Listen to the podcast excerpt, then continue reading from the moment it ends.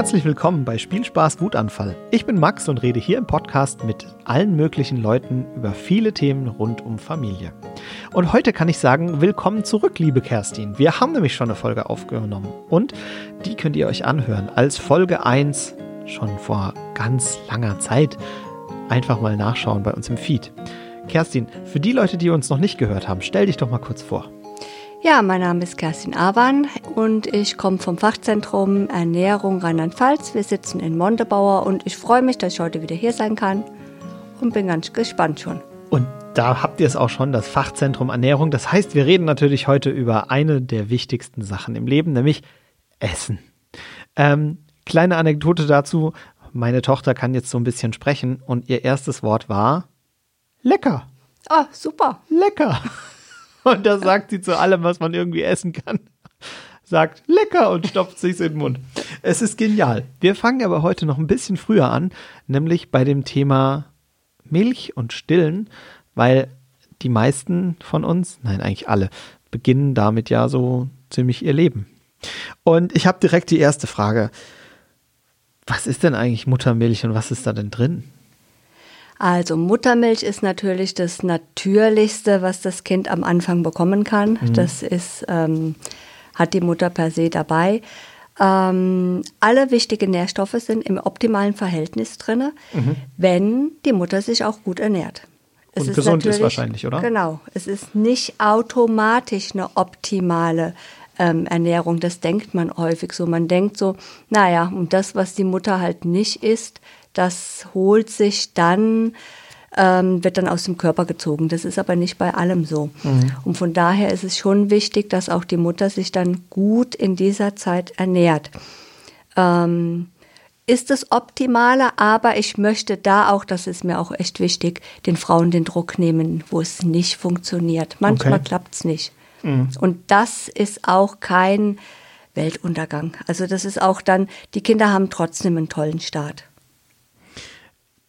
Das heißt, klappt nicht, bedeutet körperliche Ursachen oder die Mama will einfach nicht. Wie ist das mit den ja, ähm, körperliche Ursachen zum einen und manchmal ist es halt auch so ein bisschen psychisch. Da ist gerade mhm. dann so der Stress da oder man setzt sich so dermaßen unter Druck.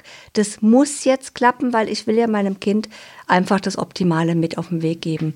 Und dass man sich so unter Druck setzt, dass es nicht klappt oder natürlich ähm, körperlich, man hat irgendwelche Beschwerden, man muss Medikamente nehmen. Oder ist von einer schweren Geburt noch ja. selber genau.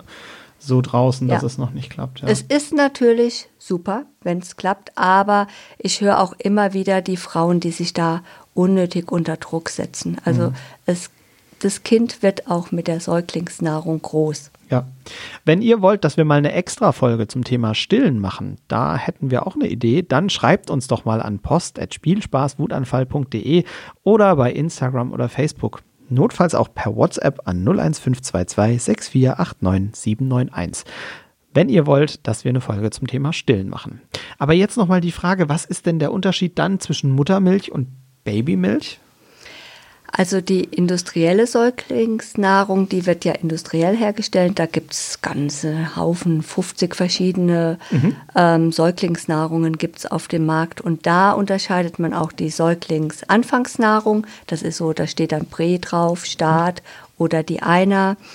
Ähm, die wird von Anfang an gegeben. Empfohlen oft bis zum ja, bis zu sechs Monaten. Dann gibt es die Folgenahrung, die frühestens mit der Beikosteinführung mhm. gegeben wird. Ähm, in meinen Augen aber eher unnötig. Also man kann ruhig bei der Einsernahrung bleiben. Mhm. Das ist ähm, okay. Und dann gibt es natürlich noch die HA-Nahrung. Das ist eine hypoallergene Nahrung. Die wird aber nur dann gegeben, wenn die Eltern unter Allergien leiden oder die Geschwisterkinder bereits Allergien haben. Mhm. Was ist denn der Unterschied dann zwischen der Folgemilch und der Prämilch? Kannst du uns das kurz erklären? Ähm, ja, die hat eine ganz andere Nährstoffzusammensetzung. Ähm, mit der Prämilch würde ich mal behaupten, ist ein Überfüttern nicht möglich. Also das heißt, ja. du kannst wirklich wie beim Stillen auch ähm, auf den Rhythmus vom Kind gehen. Wobei bei der Folgemilch dadurch, dass eine ähm, dass auch mehr Energie drin ist, du dann schon eher mal auch überfüttern kannst. Was ist denn das bei der Muttermilch? Also ist die Muttermilch dann von Sekunde 1 bis äh, zum Schluss gleich? Nee, nee, die verändert sich auch. Ähm, das ist auch gut so, weil die Kinder brauchen ganz am Anfang ist es eine ganz andere Milch als nach einem Monat oder nach ähm, sechs Monaten. Ähm, gut ist es auch, wenn man so sechs Monate ähm, voll stillt, Mhm. bis man dann die Beikosteinführung, da kommen wir bestimmt gleich auch noch drauf. Auf jeden Fall, ja. Ähm, deswegen sollte man nicht gerade hingehen. Manche frieren auch die Muttermilch ein, was super klappt. Ähm, dann ist man ein bisschen flexibler. Aber da sollte man a- darauf achten, dass die dann auch relativ zeitnah ähm, verwendet wird. Also wenn man jetzt am zweiten Tag die Muttermilch einfriert und die erst nach einem halben Jahr gibt, ist es nicht so optimal, weil da ähm, die Inhaltsstoffe sich schon verändert haben. Spannend. Dann irgendwann ist es aber genug mit Milch oder äh, stillt man neben der Beikosteinführung? Ich stelle mich jetzt ein bisschen doof, wir haben das ja alles durch, aber äh, erklär uns, wie das ist mit Beikost. Ich habe es auch nochmal neu erlebt, muss ich ganz ehrlich sagen. Also die Theorie war immer ganz klar. Ähm, so optimaler Start für die Beikost ist so ab dem fünften, sechsten, siebten Monat. Das ist so das Optimale. Ähm, man gibt natürlich, man ersetzt immer so peu à peu eine Mahlzeit. Ähm, das ist so die Theorie, wie es gut läuft. Aber ich habe ja auch eine Enkeltochter. Und was macht die? Die will gar nicht essen. Also die wird jetzt im Juni ein Jahr und das war wirklich ein Kampf. Okay. Das war ein Kampf für meine Tochter, ähm, weil die wollte sich so gar nicht an die Zeiten halten. So Einführung mit einem halben Jahr ist optimal. Nee, hat die gar nicht dran gedacht, hatte die gar keine Lust zu. Okay, wir warten noch ein bisschen. Einführung nach sieben Monaten ist gut.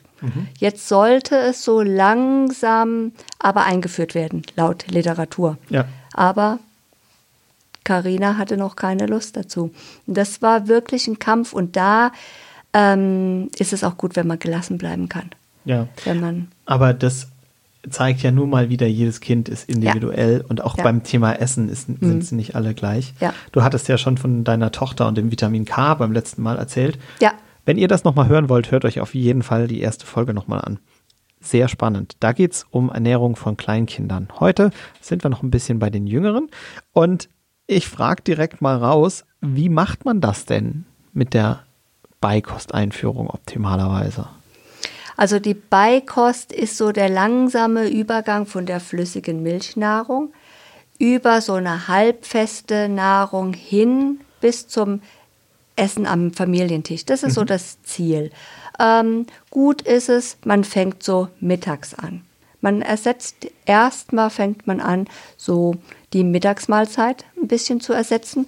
Ähm, das Problem dabei ist, beziehungsweise ähm, mein Tipp, das Kind darf nicht ganz hungrig sein, weil dann ist es zu ungeduldig. Aber es darf auch nicht ganz satt sein, weil dann hat es einfach keine Lust. Dass man so ähm, nach zwei Stunden nach der letzten Fütterung Ja. mittags damit beginnt. Ähm, man fängt mit einer Gemüsesorte an. Die dünstet man, ähm, püriert und gibt ein bisschen Öl dabei. Das ist auch ganz wichtig, das Öl. Ich empfehle da das Leinöl, weil das sehr viel Omega-3 hat. Ähm, das akzeptiert auch, also das führt auch zur ähm, Akzeptanzerhöhung bei den Kindern. Durch dieses Öl hat es mehr Energie und dadurch ähm, wird es meistens auch besser angenommen. Ja, und dann geht's los. Die Edith Gätchen, die hat da einen tollen Begriff. Und zwar sagt die, aus dem Säugling wird jetzt langsam ein Löffeling. Das fand ich so ganz schön und so ist es dann auch. Das Kind muss das aber erst lernen. Das ist harte Arbeit. Ja. Das ist, ähm, du hast ja beim Saugen, wenn du dir jetzt mal vorstellst, du saugst, die Zunge ist dann vorne. So, und jetzt überleg mal, wenn du jetzt einen Löffel in den Mund nimmst und abschluckst, ist die Zunge hinten. Und das muss das Kind erstmal lernen. Das ist gar nicht so einfach, weil das Kind hat noch so den Zungenstoßreflex. Das heißt, erstmal alles aus dem Mund heraus zu katapultieren. Auch dein Löffel mit dem Brei. Das ist ja eigentlich dann total schwierig, wenn man gleichzeitig, während man noch das Saugen forciert, also den ganzen Tag wird Ja. das Kind ja über das Saugen noch gefüttert. Ja. Und dann soll es bei einer Mahlzeit plötzlich das ganz anders machen. Ja, und deswegen dauert das auch. Und deswegen ist es auch ein toller Erfolg, wenn das Kind am Anfang zwei Löffel nimmt. Also wir müssen uns verabschieden davon, wir ersetzen direkt die komplette Mahlzeit. Ja. Das sind einfach so on top ein paar Löffelchen, was das Kind dann dazu nimmt. Das heißt, am, am Anfang fangen wir eigentlich nicht mit einer ganzen Mahlzeit an, sondern Ja. wir machen Snacks. Ja, genau, Auf gut genau, Deutsch gesagt. genau, Nein, ja, ja. Snack ist nicht deutsch, aber egal. Und jetzt gibt's auch noch, das hatte ich früher, ich weiß nicht, hast du schon mal vom Baby-Led Weaning gehört? Ja, ja, ja, ja. Ich, ich habe davon gehört, aber das äh, ist auch persönlich begründet, ja. Also Freunde von uns haben Ja. das sehr intensiv gemacht Ja, und haben äh, ihrem Sohn einfach dann zum Beispiel Karotte hingestellt. ja. Und ich glaube auch beim Baby-led Weaning muss man sich erstmal darauf einstellen. Aber erklär uns doch mal, was es ist. Du bist ja die Fachfrau. Also ich hatte erstmal, hättest du mich eingeladen vor zwei Monaten, hätte ich komplett anders gesprochen über das Baby-led Weaning. Ähm, Baby-led Weaning ist einfach, man gibt ähm, Fingerfood sozusagen. Ja. Man gibt dem Kind halt alles, ähm, man kocht keinen Brei, sondern man gibt dem Kind die Stücke in die Hand und das isst es dann aus der Hand. Ähm, ich habe es erstmal kennengelernt, ich war... Ähm, Schwimmtrainerin beim Babyschwimmen. Und da habe ich es kennengelernt von einigen Müttern, die gesagt haben, also wir verzichten auf den Brei, wir wollen von Anfang an eine gesunde Ernährung und wir geben direkt die Stücke. Okay, ähm, was gibt ihr denn so? Ja, sagte die eine, also ich gebe immer die Fleischwurst. Die ist das Kind am liebsten. ja, genau. Ich habe Schnappatmung bekommen. Genau, Das hast, genau. hast du, glaube ich, das letzte Mal gesagt. Wurst braucht das Kind erstmal nicht. Genau, richtig, richtig. Ähm, und da ist ja auch so viel Fett drin, dass es selbst bei uns den Tagesbedarf so ungefähr deckt. Ähm, auf jeden Fall, es kommt halt drauf an, was man gibt. Es kann super sein. Das kann natürlich vollkommen daneben sein, aber so ist es mit dem Brei auch. Ähm, ich habe meine Meinung revidiert, seit Karina anfängt zu essen. Also es ist wirklich so, die wollte den Löffel, die wollte das nicht essen. Ja. Die wollte das nicht essen. Aber was hat sie gegessen? Ähm, das Kürstchen vom Brot. Ja. Das war, das hat sie mit ihren zwei Zähnen wunderbar gegessen. Was hat sie gegessen? Die Avocado aus der Hand, Ja. die Banane aus der Hand, selbst den Apfel aus der Hand. Von daher, es gibt wirklich Kinder, die darüber leichter das Essen lernen. Also ich muss sagen, ich habe äh, Fotos gesehen von Erstversuchen beim Baby-led Weaning, wo dann so eine Schüssel Karotten einfach quer im äh, Zimmer verteilt waren. Und natürlich, aller Anfang ist schwer, ne? Also wenn man es das erste Mal versucht, ist es klar, dass es nicht funktioniert. Oder nicht auf Anhieb funktioniert. Und da ist es ja auch schon der Erfolg, wie du sagst, wenn ein kleines bisschen was drin bleibt. Aber ich habe auch festgestellt, dass unsere Tochter sehr früh auch einfach essen wollte, was wir essen. Ja, Und gerade, ähm, dass ich jetzt sagen kann, eigentlich so ab, mm, ja, 14 Monaten war die eigentlich durch mit dem Thema breiige Kost. Also natürlich, wenn wir irgendwie Milchreis oder Grießbrei Ja. essen, dann kochen wir den halt äh, zuckerarm und dann isst die halt mit. Ja. Aber seit, seit die ein Jahr ist oder so, ist die eigentlich fast nur Familienkost weil sie früh auch schon angefangen Mhm. hat. Keine Ahnung, da wurde dann mal Karotte mitgekocht und das hat geklappt.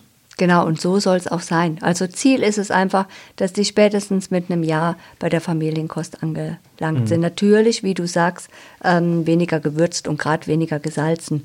Ähm, was auch nochmal wichtig ist, so wenn du anfängst mit der Beikost, es ist immer schön, wenn das Kind am liebsten sitzt auf dem Schoß von Mama oder Papa. Weil das ist es ja, das kommt ja gerade aus dem ganz engen Kontakt. Ja. Also sowohl das Stillen als auch das Fläschchen geben ist ja ein ganz enger Körperkontakt. Ja. Das heißt, auf dem Schoß sitzend und dann, das war auch richtig, was du gesagt hast, das Kind will am liebsten das essen, was wir essen, einfach die Beikost mit auf den eigenen Teller geben. Das ist auch nochmal. Das Kind, das hatte ich ja beim letzten Mal gesagt, die haben so ein paar Urinstinkte drin. Mhm. Und das ist unter anderem, naja, ist das Essen denn auch in Ordnung? Ja. Und wenn Mama und Papa das essen, na, dann kann ich mir sicher sein, dass es in Ordnung ist. Da wird es schon passen. Ja. Ja, Baby-led Weaning ist auf jeden Fall spannend und das Thema Babybrei, Baby-led Weaning und Babysnacks, das haben wir demnächst hier nochmal für euch. Wenn ihr Fragen dazu habt, dann schickt die uns an post.spielspaßwutanfall.de oder bei Instagram oder Facebook per Direct Message. Wir freuen uns drauf und versuchen das dann in unsere Aufnahme mit einzubauen. Eine Sache würde ich gerne noch sagen. zu, Auf jeden ähm, Fall, hau raus. Baby-led Weaning, okay, wenn die Kinder nicht so gut ähm, den Brei essen, aber trotzdem müssen sie lernen, mit dem Löffel zu essen. Das bleibt einem nicht erspart, weil das ist trotzdem ein Stück weit Arbeit. Die Kinder müssen einfach lernen, dann die Zunge zurückzunehmen. Und das, da muss man dann trotzdem durch. Wofür ist das so wichtig? Für die Sprachentwicklung, für alles. Das, Okay. ähm, ja, Einfach diese Umstellung von der Mundmotorik dann Ja, Ja, ja, okay. weil es ist eine ganz andere ähm, Zungenhaltung. Ja. Und die Zunge wird auch ein bisschen lockerer und die hat eine ganz andere Position. Mhm. Und das ist auch, was unsere Sprache nachher ausmacht und auch die Zahnstellung. Die Zahnärzte kriegen auch die Krise, wenn nur genuckelt wird, weil Ja. die ganzen Zah Zähne dann eine andere Stellung bekommen. Ja. Und da komme ich dann auch gerne auf das Thema ähm, Quetschis. Ich glaube, das hatten wir das letzte Mal schon angerissen. Bei Okay. uns gibt es die nicht, aber erzähl uns doch noch mal was zu dem Thema Quetschis. Ja, Quetschis werden immer sehr gerne gegeben, weil die Kinder nehmen das sehr gern an, weil das müssen, da müssen die ja dran saugen. Wenn man klar. allerdings auf der Verpackung mal lesen würde, würde man hinten den Tipp lesen vom Hersteller, bitte nicht saugen lassen, sondern mit dem Löffel füttern. Ähm, aber das ist so klein geschrieben, das liest kaum einer. Naja, und dadurch ähm, saugen die Kinder halt und die lernen das Abschlucken mit Löffel nicht. Äh, Von den Inhaltsstoffen, gut, wenn wir das beim letzten Mal schon hatten, ganz zu schweigen. Ja, extrem viel Zucker, auch wenn es nur ein süßer Fruchtbrei ist, ist das ja, Mhm. Ja. einfach eine hohe Dosis Zucker. Ja. Ähm, tatsächlich haben wir uns das äh, dann in einem äh, Drogeriemarkt unseres Vertrauens mal einfach angeguckt, Mhm. was da hinten drauf steht an Zucker. Und das ist echt heftig zum Teil. Ja. Ja. Also ich meine, ja, jeder weiß, dass Banane süß ist, aber dass, dass man da dann irgendwie dem Kind äquivalent drei Teelöffel voll Zucker reinhaut, äh, ja. ist schon Mhm. Ja. eine ganz schöne Menge. Ich habe mir letztens die Mühe gemacht und habe mal eins aufgeschnitten. Ein Quetschi. Und, ja, und habe mal geguckt, und es war tatsächlich eine Aluminiumbeschichtung innen drin. Das ist natürlich auch nicht so. Auch nicht förderlich. Ja. Trotzdem sind die Teile wahnsinnig beliebt. Ja, kann ich auch verstehen, weil Praktisch. das ist ultra praktisch. Das Kind ist einfach, das ist in einer unangenehmen Situation. Es sitzt im Kinderwagen und hat keinen Bock mehr da zu sitzen Ja. und fängt an zu quengeln. So, und was macht man? Man gibt ihm den Quetschi in der Hand und das Kind nuckelt was Süßes. Ist, und schon ist es zufrieden. Aber was lernt das Kind dabei? Okay, ich habe eine unangenehme Situation. Was brauche ich? Süßes. Das macht man mit 50 noch. Ja. Ja, ja, darüber hatten wir es das letzte Mal auch schon, dass das so ein bisschen Selbstbelohnung ist. Ähm, wie sind denn diese Fruchtriegel, die so aus Frucht und äh, Getreide sind? Ja, da ärgere ich mich auch ständig drüber. Die habe ich in meiner Zuckerausstellung dabei. Das Ärgerliche daran ist halt, dass die Fruchtriegel für die ganz Kleinen Ja. mehr Zucker enthalten als die Fruchtriegel für uns Erwachsenen. Und das sage ich auch. Also das kann irgendwo nicht sein. Also leider auch ganz zuckerhaltig. Oh. Das Beste ist immer noch, den Apfel in der Dose dabei zu haben, die Banane und das Kind isst das Obst direkt am Stück. Unser Kind verträgt keine Banane. Ah, Das okay. ist echt, äh, wir haben es vorher noch nie gehört. Ja, Aber wenn unser Kind rohe Banane bekommt, ja, dann haben wir ein, eine dramatische Nacht hinterher. Okay. Das Mit- war am Anfang wirklich äh, schwer zu bemerken. Ja. Aber sie hat da wahnsinnige Verdauungsprobleme und äh, brüllt wirklich Stunden am Ja, Stück, wenn sie ja. Banane gegessen hat. Okay, die stopft ja. Ja. Ja. aber das ist, also ich glaube, es ist nicht mal das Verstopfungsproblem, sondern es ist einfach, also es geht überhaupt nicht. Ja, Selbst wenn sie nur zwei, drei Stücke isst. Sie Okay. würde es gern tun. Ja. Aber dafür isst sie total gerne Blaubeeren. Ah. Und das ist, finde ich, total spannend, weil Blaubeeren sind ja, glaube ich, ein relativ wenig süßes Obst, oder? Ja, Beeren an sich haben relativ wenig Zucker. Ja. Also so ein Apfel hat jetzt mal locker 8, 9 Gramm Zucker Ja. pro 100 Gramm und die Beeren so Maximum 4 Gramm Zucker. Mhm. Und das ist ja, aber es sind super geeignet. Viele sekundäre Pflanzenstoffe. Ja, Also unsere Tochter fordert es regelmäßig ein, wenn die Beeren in der Küche offen stehen, verweigert sie öfter auch mal andere Nahrung, bis sie dann ihre Portion Blaubeeren bekommen hat. Und dann wird, werden andere Sachen so mit nebenbei gegessen. Das wird dann toleriert. Aber wir Ja. hatten das auch schon, dass wir irgendwie ein Abendessen hatten aus Kartoffel, äh, Hühnchen und Gemüse. Und sie hat nicht angefangen zu essen, bevor sie nicht auch noch Blaubeeren nebenbei gehabt hat. Und dann hat sie das immer gemischt und das Ja, ja. Ah, das bringt mich auf die Idee. Ähm, das ist nämlich auch was, der Nachtisch. Der Nachtisch, so aus meiner Zeit, ich bin jetzt schon was älter, Mitte 50, bei mir war es früher die Erpressung. Die Erpressung zum Essen. Wenn ich den Teller aufesse, leer esse, dann bekomme ich den Nachtisch. Und ansonsten nicht. Und heute geht man über, der Nachtisch ist ein Bestandteil der Mahlzeit. Das heißt, ein ausgewogenes Mahlzeit besteht, da gehört der Nachtisch mit dazu.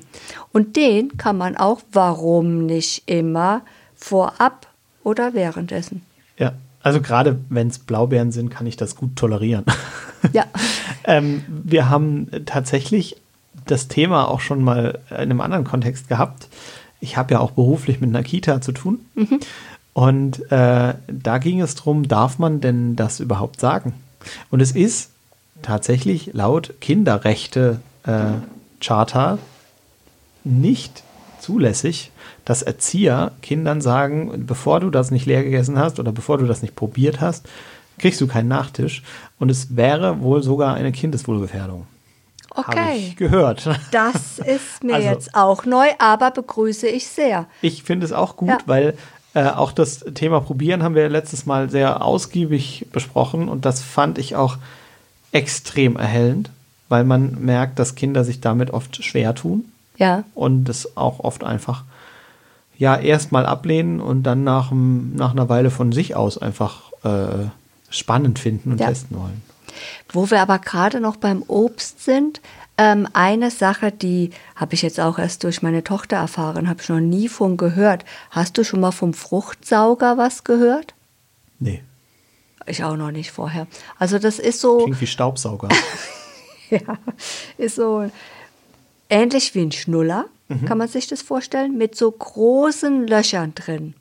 Und da, der ist gedacht, um da ähm, reinzumachen. Fruchtpüree reinzumachen. Ja, wahrscheinlich so fertige kann man da und dann kann man daran saugen. Also das ist was und das soll auch halt, ähm, die Kinder werden natürlich still davon, weil ähm, es ist ähnliches Prinzip wie damals, als ich Kind war, hat man den ähm, Schnuller da mal in Honig reingesteckt. Ähm, das ist auch etwas, was man nicht tun sollte. Aber ein Tipp für alle, die, die so einen zu Hause haben und denken, hm, jetzt habe ich ihn umsonst gekauft. Ähm, meine Tochter verwendet den, wenn die Karina zahnt. Dann macht die da einfach Eiswürfel Eis rein, rein. ja. Und da kaut die auf den Eiswürfeln rum. Das ist perfekt. Guter Plan, guter Einsatzplan dafür. Gibt es denn irgendwelche Phasen, in denen das mit der Beikost verläuft? Kann man das irgendwie so skizzieren? Ja, also die Literatur geht davon aus, so ab dem zwischen dem fünften und siebten Monat beginnt man da mit. Ähm, man fängt mit dem Gemüse an, gibt dann aber, wenn das so ein paar Tage gut klappt, gibt man dann, macht man Gemüse, Kartoffel und dann Fleisch und Fisch. Fleisch ist in, bei den ganz Kleinen wichtig, weil der, die Eisenspeicher sind geleert. Ja. Und die sollte man jetzt wieder auffüllen. Ähm, auch Fisch kann man gerne früh geben. Wenn das einen Monat gut klappt, dann kommt der Abendbrei dazu. Das ist so der Milch-Getreidebrei. Wieder einen Monat später kommt dann der Nachmittagsbrei. Das ist ähm, der Getreideobstbrei. Das wäre jetzt quasi klassisch mit äh, Brei. Ja. bei Baby-led Weaning wird man es wahrscheinlich ein bisschen anders machen, aber so ein bisschen an den Lebensmitteln orientieren. Genau, oder? ja. ja. Äh, was ich total spannend finde, ist auf jeden Fall, dass du sagst Fleisch und Fisch. Ähm,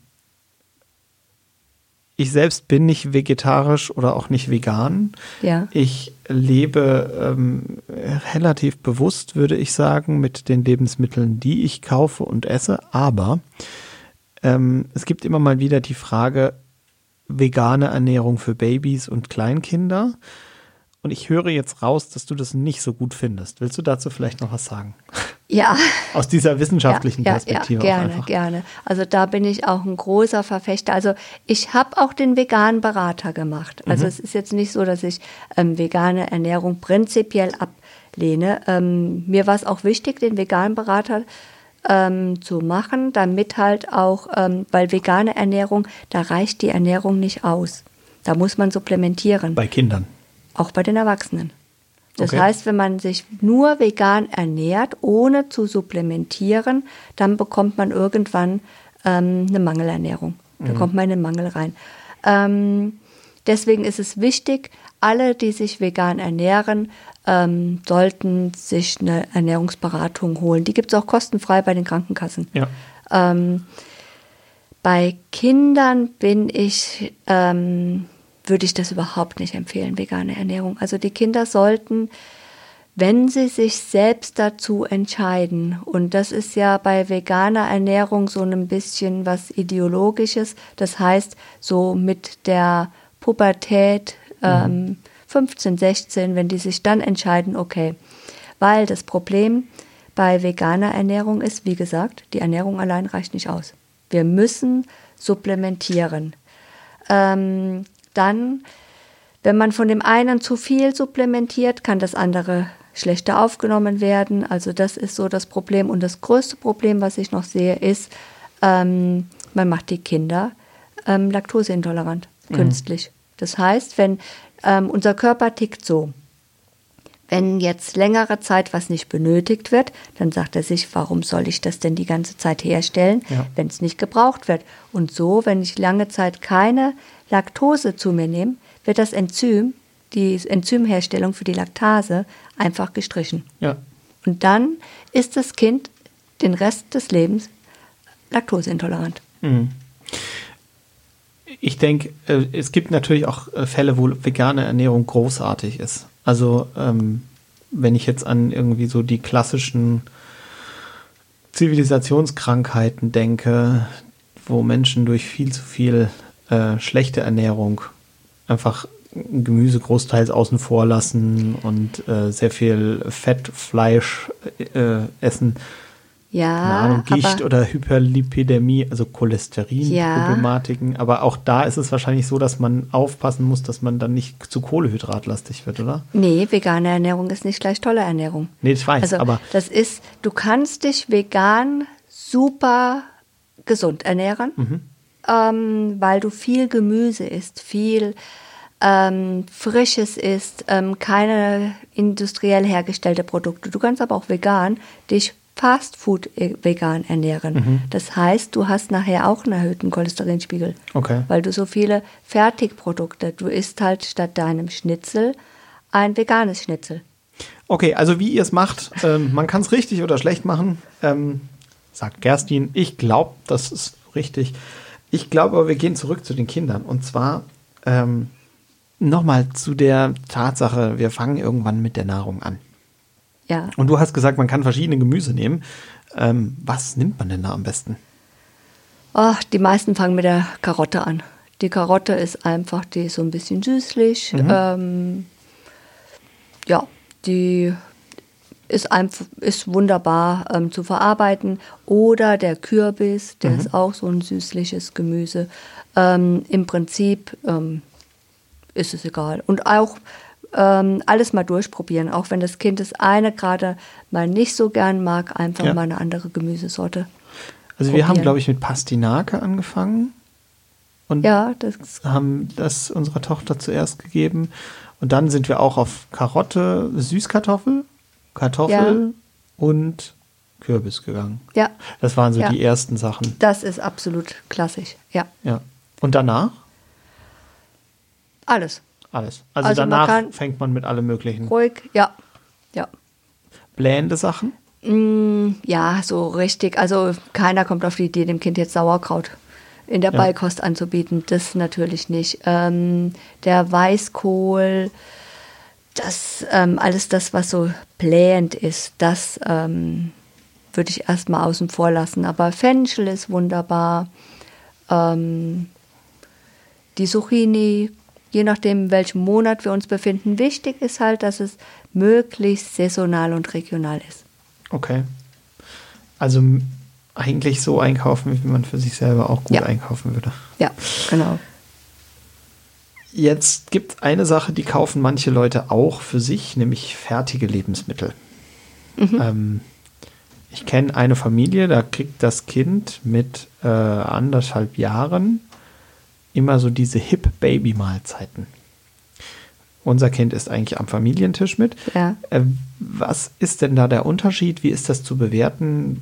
Sollte man das machen? Oder sagst du, naja, wenn die Zeit nicht reicht, ist es schon gut, aber äh, normalerweise lieber selbst kochen? Oder würdest du sagen, auf gar keinen Fall fertiges Futter? Also auf gar keinen Fall würde ich jetzt nicht sagen, aber ich bin der Fan von Selbstkochen, Ja. weil es ist A, nicht der große Aufwand. Ich würde es auch immer der Familienküche angleichen. Das heißt, wenn es heute Möhren gibt, dann koche ich einfach eine Möhre in einem kleinen Topf separat noch mit.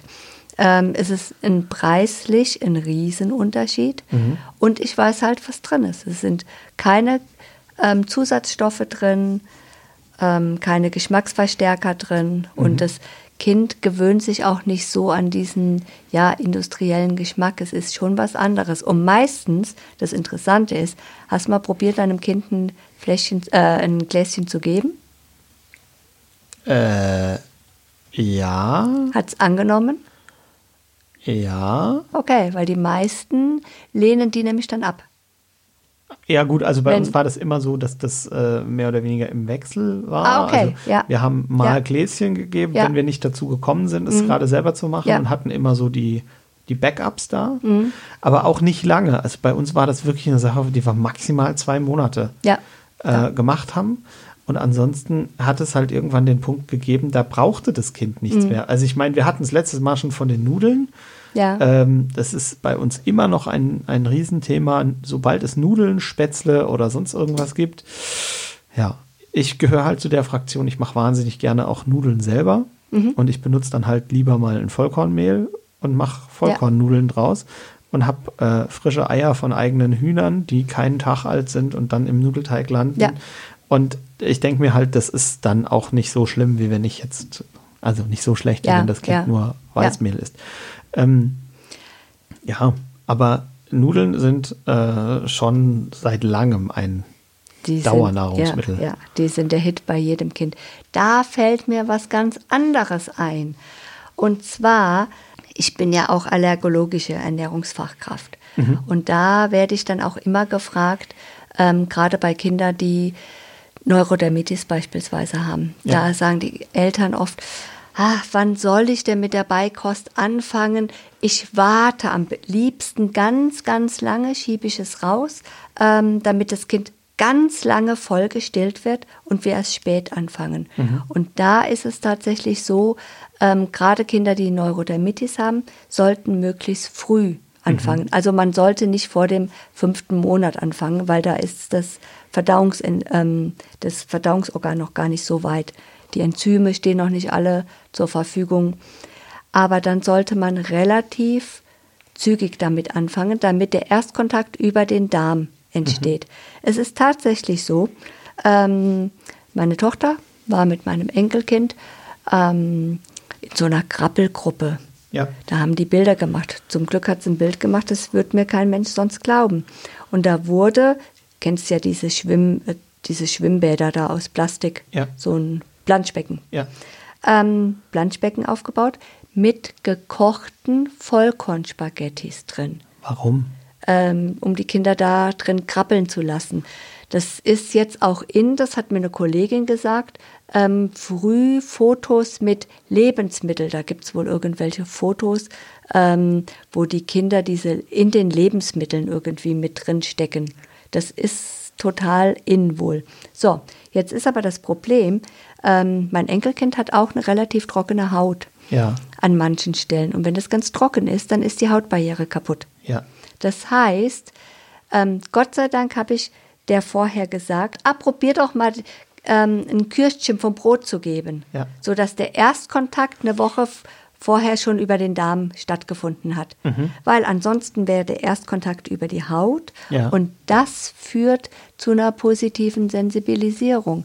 Ähm, das heißt, da könnte dann mal eine Allergie Entstehen. entstehen. Das ist nicht so doll. Deswegen möglichst ähm, sollten Neurodermitis-Kinder oder die halt auch ähm, ja, defekte Hautbarrieren haben, früh einführen, um die Einführung über den Darm zu gewährleisten. Das ist auch so ein Punkt noch, den man beachten sollte. Okay, wenn ihr uns erzählen wollt, was euer Kind so mit Lebensmitteln schon durch hat, ob es in einem Planschbecken mit Vollkornspaghetti geschwommen ist oder äh, ob es vielleicht irgendwann was Verrücktes gesagt hat, dann ist das auf jeden Fall was für unsere Rubrik Kindermund tut Wahrheit kund. Da könnt ihr uns alle möglichen Dinge schicken, am liebsten per Sprachnachricht an 01522 6489791 per WhatsApp oder bei Instagram oder Facebook, da kann man auch Sprachnachrichten schicken. Wir freuen uns drauf und unsere Rubrik, die kommt jetzt.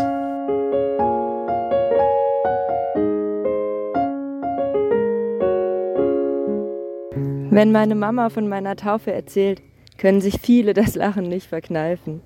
Ich war kurz davor, getauft zu werden und wurde gerade schon über das Taufbecken gehalten. Alle waren gespannt und es war ganz leise in der Kirche. Und dann sagt die kleine Tochter von meiner Patentante so laut, dass es jeder hören konnte, bis in die letzten Reihen. Guck mal, Mama, das Baby kotzt. Und die gesamte Kirche musste lachen.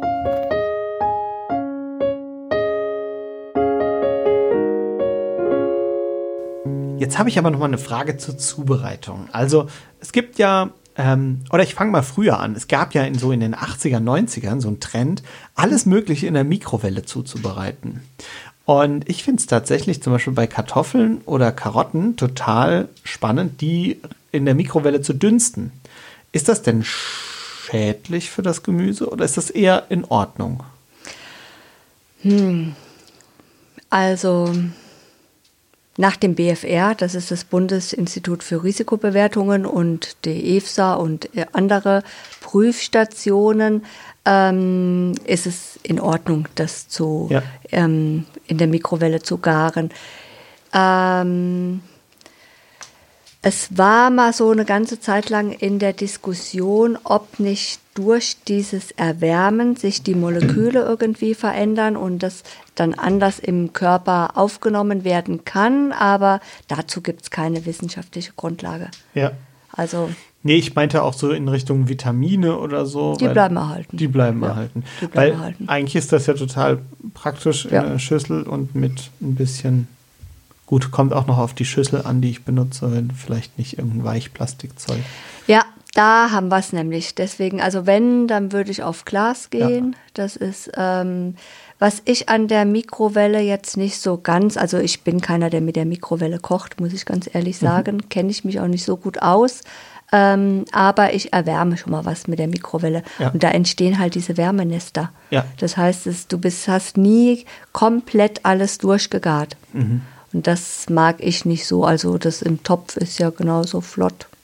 Kommt drauf an. Also bei Kartoffeln zum Beispiel, Ja. äh, die sind in der Mikrowelle in 20 Minuten gekocht. Und meine Frau und ich sind äh, regelmäßig mit dem Wohnwagen unterwegs und wir Ja. hatten in unserem alten Wohnwagen eine Mikrowelle. Und da habe ich immer so eine äh, Mikrowellendose gehabt, die Ja. dann auch mit einer dichten Dichtung Ja. äh, oben zuging und dann einfach Kartoffeln und unten so zwei Finger breit Wasser rein Ja. und dann konnte man da drin Kartoffeln kochen und konnte den Gaskocher, wo man nur zwei Platten hat, für zwei andere Sachen benutzen. Ja, okay. Das, ist, äh, das ist, ja, ja, das ist praktisch. kommt aber bei uns auch tatsächlich nur aus dem, aus dem Campingrahmen. Ja, ja. Also das ist beim das Kochen ist, ähm, soweit ich weiß, ähm, bin da kein Experte drin, unproblematisch. Beim Aufwärmen halt immer gut mal umrühren, Mhm, ja, damit halt keine Wärmenester entstehen. Ja. Und dann gibt es die ganz andere Fraktion, äh, nämlich die Thermomix-Fraktion. Braucht man denn einen, ja. den, das Gerät gibt es von tausend anderen Marken, ob äh, Lidl oder Aldi, die haben sie ja, ja. alle im Angebot. Ja. Ähm, äh, Mixer, der auch kochen kann. Was ist denn davon zu halten? Ja, das in meinen Augen ist das was für alle die, die nicht halt, die nicht gerne kochen oder nicht kochen können, weil es ist kein mhm. Kochen im klassischen Sinne, sondern ja. mehr ein Knöpfchen drücken.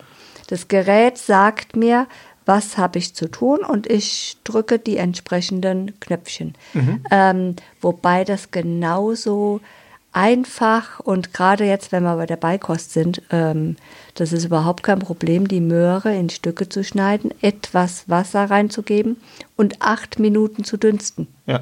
Das ist. Ähm, also du sagst, man braucht es nicht, aber für die, die es sonst nicht machen würden, ist es immer noch besser, wie einfach genau. einkaufen ja, gehen. Ja, also es ist in meinen Augen besser, als wenn man irgendwelche Fertigsachen kauft, wenn man ja. dann sagt, okay, ich ähm, benutze das. Und vielleicht hat man ja dann oder entwickelt man dadurch Spaß dran und beginnt mehr ja. damit zu machen. Also ja. auch nicht verkehrt. Ja. Gut. Und dann hat man da ja auch noch zig Möglichkeiten, andere Sachen zu machen, zum Beispiel äh, Eis oder so. Also ich mache immer gerne Schokoeis in so einem Gerät. Ja, Schokoeis liebe ich auch. Und zwar habe ich da eine gute Idee für ein gesundes Schokoeis. Ähm, auch für Kinder? Ja, ja sehr perfekt. geeignet für Kinder. Wir ähm, verlinken euch dieses äh, Rezept, beziehungsweise wir machen euch einen Insta-Post dazu, dass ihr Kerstins Schokoeis nachmachen könnt. Aber jetzt erzähl mal, wie geht's? Ganz einfach. Ähm, ihr friert Bananen ein und zwar in Stücke geschnitten. Mhm. Ähm, die gebt, gebt ihr so in den Mixtopf rein. Dann einen Schuss Joghurt dazu. Ähm, ein Esslöffel Backkakao. Backkakao Mhm. Und dann können, kann man noch einen Nussmus mit reinmachen. Das ist dann auch noch lecker. Damit es cremiger wird. Genau, das ja. ist auch nochmal so für die Cremigkeit. Und fertig ist es. Und dann einfach einmal gut durchmixen, genau. dass es eine ja. Konsistenz hat. Ja, und, und dann, falls es zu flüssig ist, weil. Nee, das wird nicht zu flüssig, weil die Bananen ja tief gefroren ja. sind. Ähm, das hat genau die optimale Konsistenz dann. Und das kann man auch einfrieren und dann auch noch über Tage ich würde es immer frisch machen, ist leckerer. Das ist dann gerade so cremig löffelbar. Hervorragend. Als Eis. Wie gesagt, schaut bei uns bei Insta vorbei, da findet ihr auch nochmal ein Rezept mit Mengenangaben, wie das genau geht und macht's nach. Geht, glaube ich, auch im normalen Mixer, oder? Ja. Ja. Auf jeden Fall. Sehr gut. Und dann will ich noch mal kurz auf die Milch zu sprechen kommen. Äh, viele geben ihren Kindern auch nach dem Abstillen ja noch Milch, vor allem abends oder nachts. Äh, wie lange sollte man das denn machen oder muss man das nicht machen? Und gibt es irgendeinen Zeitpunkt, wann man damit aufhören sollte? Ähm, das ist natürlich auch von Kind zu Kind unterschiedlich. Das Problem bei den ganz Kleinen ist halt, ähm, normalerweise, irgendwann sind die Kinder an dem Punkt, dass die fünfmal essen. Ähm, die Kleinen können aber, die haben noch keine so großen Energiespeicher. Das heißt, die müssen dann auch in der Nacht noch essen. Ja, so bis so anderthalb vielleicht. Mhm. Ähm, und dann hört es aber auf, dann geht das in fünf Mahlzeiten über, bei häufig auch mit zwölf Monaten schon, dass okay. es wirklich die fünf Mo ähm, Mahlzeiten sind. So, und dann muss man sich natürlich auch überlegen, man kann sich auch was angewöhnen. Ja. Und die Milch, wenn wir jetzt beim letzten Mal hatten wir, glaube ich, die Rede von der Pyramide. Ja, genau. Und wenn wir da überlegen, die Milch ist kein Getränk, die ist nicht unten bei den Getränken, sondern die gehört oben zur Gruppe der Milch- und Milchprodukte. Mhm. Also ein Lebensmittel, die bewusst dann eingesetzt werden beim Frühstück, ja. Zwischenmahlzeit, aber nicht in der Nacht. Also die Milchflasche in der Nacht ist häufig eine Angewohnheit. Ja. Äh, ist diese Angewohnheit denn gleich schädlich oder würdest du sagen, wenn man das irgendwie mit, keine Ahnung, Prämilch macht oder mit Kuhmilch macht äh, und das Kind sonst den Tag über das nicht möchte oder mag, dann ist das eine gute Sache? Mm. Naja, das hängt ein bisschen so vom Kind ab. Aber wenn das Kind sich natürlich in der Nacht satt isst, ähm, hat man nicht mehr so Hunger beim Frühstück. Das kennen wir alle. Wenn ja. wir viel abends futtern, dann haben wir keinen Hunger mehr beim Frühstück. So ist es bei den Kindern natürlich auch.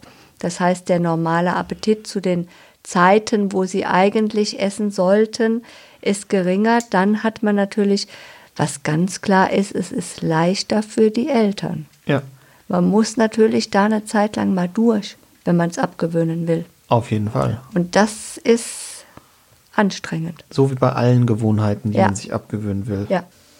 Macht das denn auch was mit der Zahngesundheit? Weil gerade die, die jetzt schon älter sind, also wir reden jetzt über anderthalb, zwei Mhm. Ja. Jahre, die haben ja schon ein relativ volles Gebiss häufig. Ja. Ich habe jetzt letztens gehört, dass ein äh, Kind mit drei Monaten schon seinen ersten Zahn hatte von einem befreundeten Kollegen. Ja.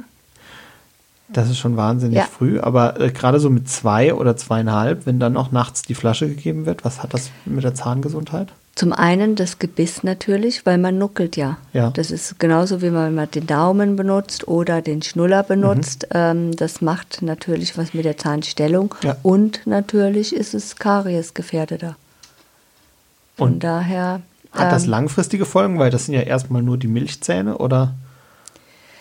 Ähm, nee, wenn's die, wenn die Milchzähne ausfallen, dann hat man wieder die neue Chance. Aber man gewöhnt sich da was an, was man vielleicht gar nicht mehr so leicht los wird. Ja, Von daher würde ich schon während den Anfängen.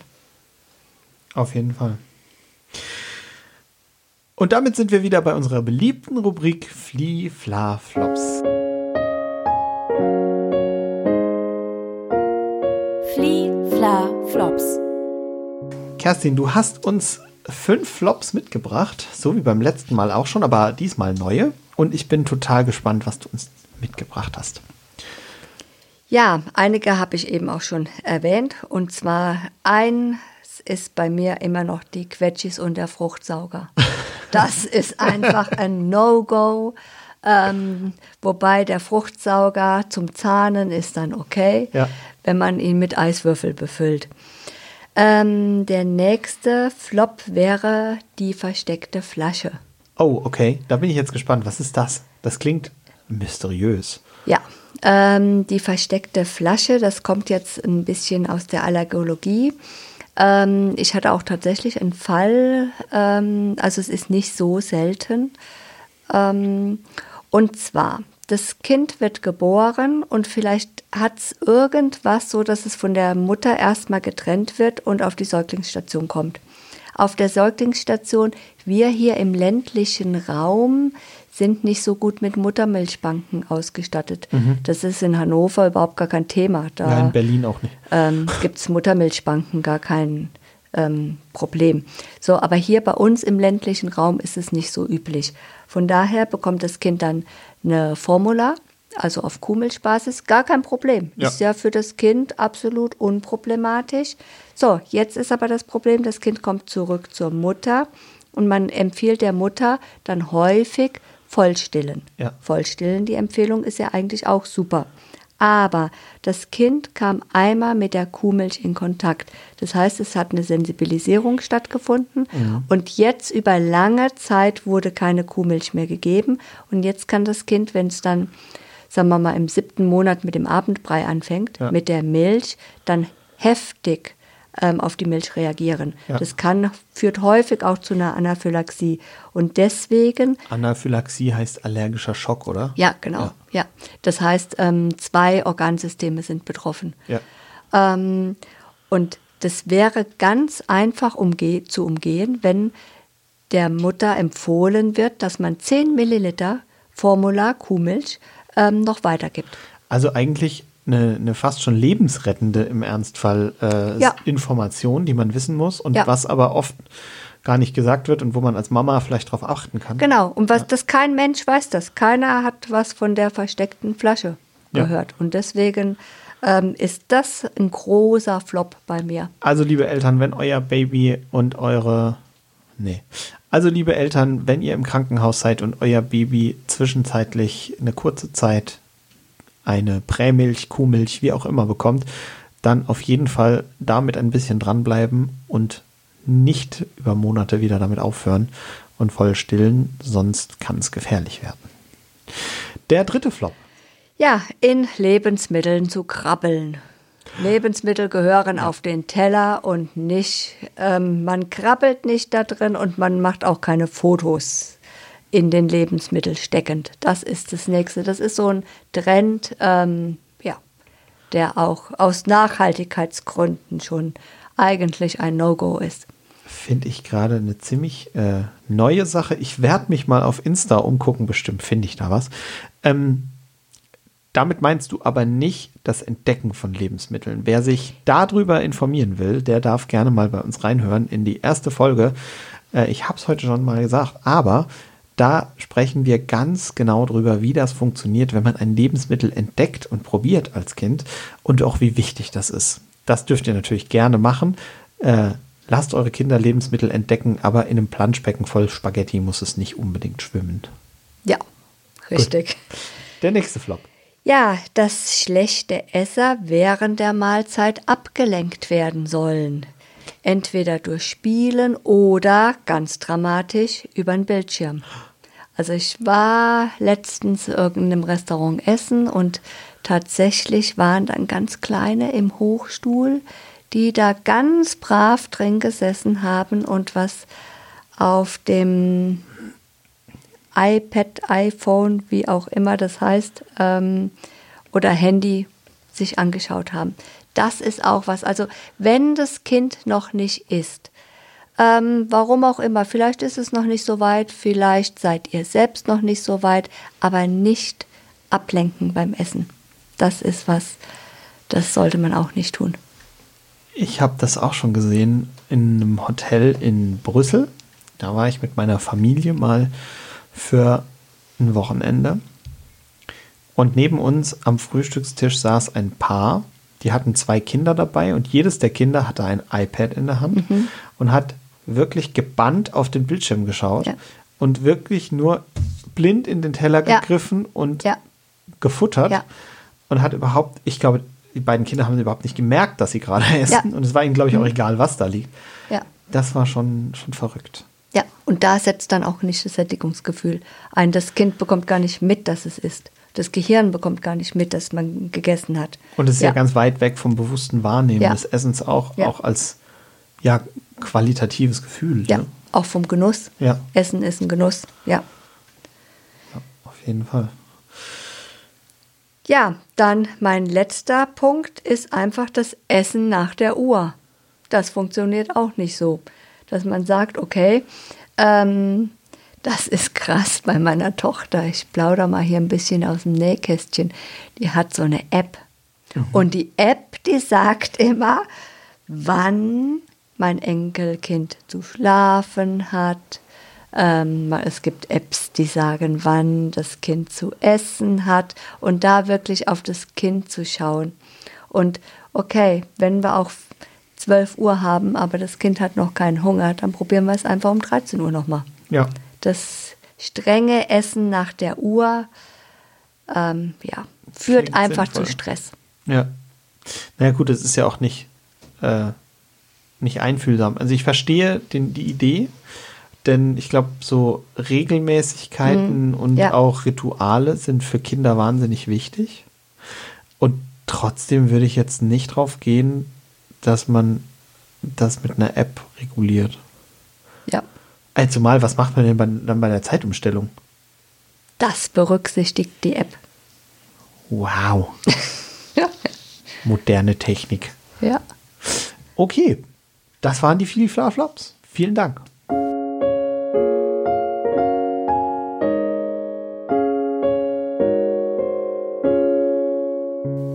eine wichtige Frage habe ich noch. Wir haben jetzt die ganze Zeit auch über die Einführung von Beikost gesprochen und haben auch äh, gesagt, was Kinder so bekommen und wann sie es bekommen. Aber es gibt ja auch körperliche Anzeichen dafür, ob die Kinder bereit sind dazu. Ich habe das gehört, dass das Beikostreife heißt. Kannst du erklären, was das ist? Genau, die Beikostreife, das ist, sind einfach so die äußerlichen Anzeichen, ob das Kind bereit ist. Das heißt, ähm, meistens ist der erste Zahn schon mhm. da. Ähm, wichtig ist, das Kind kann sitzen. Ja. Also das ist eine Grundvoraussetzung. Und das Kind kann den Kopf halten und kontrollieren. Okay. Das ist, ähm, ohne das sollte man das noch nicht anfangen, weil dann ist auch das Verdauung, die Verdauungsorgane noch nicht, sind da noch nicht so weit. Ähm, ein ja, Zeichen, Anzeichen ist auch, das Kind verfolgt den Bissen der Eltern Ja. mit entsprechenden Mundbewegungen. Das heißt, es ahmt schon mal so ein bisschen die Eltern nach. Hierbei muss man aber wissen, das Kind weiß nicht, dass dadurch, dass die Eltern sich was in den Mund stecken, das Hungergefühl weggeht. Das weiß Ja. es nicht. Das weiß nicht, okay, das, was in meinen Mund reinkommt, das sättigt mich auch. Ähm, typisch ist auch, das nimmt das Glas aus der Hand. Ähm, ein Punkt auch ist, es kann sich vom Rücken auf den Bauch drehen, weil dann klappt auch diese orale Motorik optimal. Wie ist das mit dem Zungenreflex? Also am Anfang schubsen die Kinder ja alles raus, so indem sie mit der Zunge dagegen gehen. Genau, das wird gelernt. Das wird gelernt dadurch, dass immer wieder und wieder und wieder. Und da ist auch was, ah, das ist mir auch noch wichtig, da ist auch wichtig, dass man nicht zu wenig auf den Löffel macht. Ja. Also der Löffel sollte möglichst flach sein und aber auch ganz gefüllt, weil das, der Mund muss voll sein, damit das Essen hinten an den Gaumen kommt und der Abschluckreflex stattfinden kann. Ja. Wenn man jetzt nur so ein bisschen auf den Löffel macht, dann schiebt das Kind es einfach wieder mit, dem, mit der Zunge raus. Und oftmals interpretieren die Eltern dann, oh, das scheint kein Zucchini zu mögen. Hat aber nichts mit dem Zucchini zu tun, sondern damit, dass dieser ähm, Reflex noch da ist. Und den muss man aber nicht vorher verloren haben. Also man darf auch schon anfangen mit ersten Nahrungsmitteln, bevor dieser Reflex komplett weg ist. Ja, oder? ja, genau, genau. Ja. Man muss sogar vorher anfangen, weil sonst, ähm, ja, gut, man könnte theoretisch auch irgendwann geht er von alleine weg. Aber das ähm, geht so mit der Beikost einher. Das habe ich auch schon gehört, dass Leute sagen, bevor die Kinder das nicht aufgehört haben, gib auf keinen Fall Nahrung. Nein. Weil, ähm, Ja, das ist Quatsch. Und was mir aber nochmal so wichtig ist, gerade so, ja, nachdem ich so auch die Beikost-Einführung von meiner Enkelin mitbekommen habe, dass wirklich ähm, Eltern und Kind miteinander in den Dialog gehen Ja. und gucken, okay, wann ist denn für uns die beste Zeit, die Beikost einzuführen? Ähm, man muss dabei auch ganz klar sehen, ähm, die Mütter, die stillen. Die Mütter, die stillen, geben ihre Monopolstellung ab. Ja. Das ist auch was, da muss auch die Mutter für bereit sein. also einfach emotional. Ja, Ja. genau, dass jetzt auch ähm, zum Beispiel das Kind alleine bei der Oma bleiben kann. Mhm. Gut, aber das haben, haben äh, Eltern, die äh, Flasche geben, ja vorher schon. Ja, genau. Also es ist genau. dann ein Mhm. spezielles ja, Thema Das ist speziell nochmal ähm, beim Stillen, ja. Dann ist es auch wichtig, dass man einen Zeitpunkt auswählt, wo man weiß, okay, jetzt hat man 14 Tage Ruhe. Mhm. Es ist schlecht, wenn da drin ähm, Weihnachten liegt und man weiß, okay, man geht zu Verwandten, man ist unterwegs, man hat da Besuch, ähm, sondern man sollte wirklich Ruhe haben. Das Kind sollte gesund sein und fit sein. Ja. Ähm, eine Möglichkeit, und das ist halt auch, wenn die Kinder ähm, große Entwicklungsschritte gerade machen, dann ist es halt auch schwierig, mit dem Essen anzufangen, weil dann sind sie vielleicht gerade mit dem Vierfüßlerstand beschäftigt. Ja.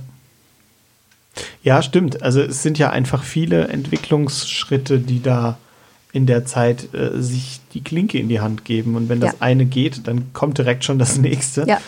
Ähm, ja, verstehe ich. Ist auf jeden Fall wichtig, dass da dann auch ein bisschen der Fokus drauf liegen kann. Und man nicht tausend andere Sachen noch nebenbei. Ja, weil dann wird das Kind sich verweigern. Das Ja. klappt nicht so gut. Ja, spannend. Ich habe heute wieder wahnsinnig viel gelernt. Übers Essen. Schon wieder. Ähm, ich habe gelernt, ganz am Anfang und auch nur in einem Nebensatz, für eine gute Muttermilch sollten sich auch die Mamas gut ernähren. Also achtet nicht nur auf euer Baby, sondern gerade wenn ihr stillt, achtet auch auf euch. Babybrei, selbstgemacht oder Baby-led Weaning, ganz wichtig, Gemüse und dann wird's auch lecker. Und egal ob Thermomix oder Mikrowelle, selbstgemacht ist halt doch am besten. Falls ihr aber mal keine Zeit habt, ist es natürlich kein Weltuntergang, wenn ihr auch Gläschen oder ähnliches benutzt. Quetschis sind auch diese Folge noch nicht der Freund von Kerstin und auch nicht meiner. Und der Löffel für das Essen ist wahnsinnig wichtig, aber habt Geduld, das ist für das Kind harte Arbeit. Und auch Schokoeis ist in Ordnung. Am liebsten mit dem Rezept von Kerstin. Schaut dafür auf Insta. Besucht uns da sowieso mal. Und schreibt uns gerne per Direct Message oder an post.spielspaßwutanfall.de bei Facebook oder auch gerne per WhatsApp an 01522 6489791. Wir freuen uns über eure Geschichten und eure Erfahrungen, auch mit dem Thema Essen. Und wenn ihr jetzt noch einen Moment Zeit habt, dann schaut doch mal bei eurem Podcast-Player, ob man da irgendwo Sterne oder Likes oder ähnliches vergeben kann. Darüber würden wir uns riesig freuen.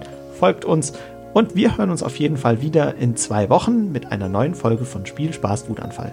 Bis dann. Tschüss. Tschüss. Spiel, Spaß, Wutanfall ist ein Podcast der Evangelischen Kirche der Pfalz.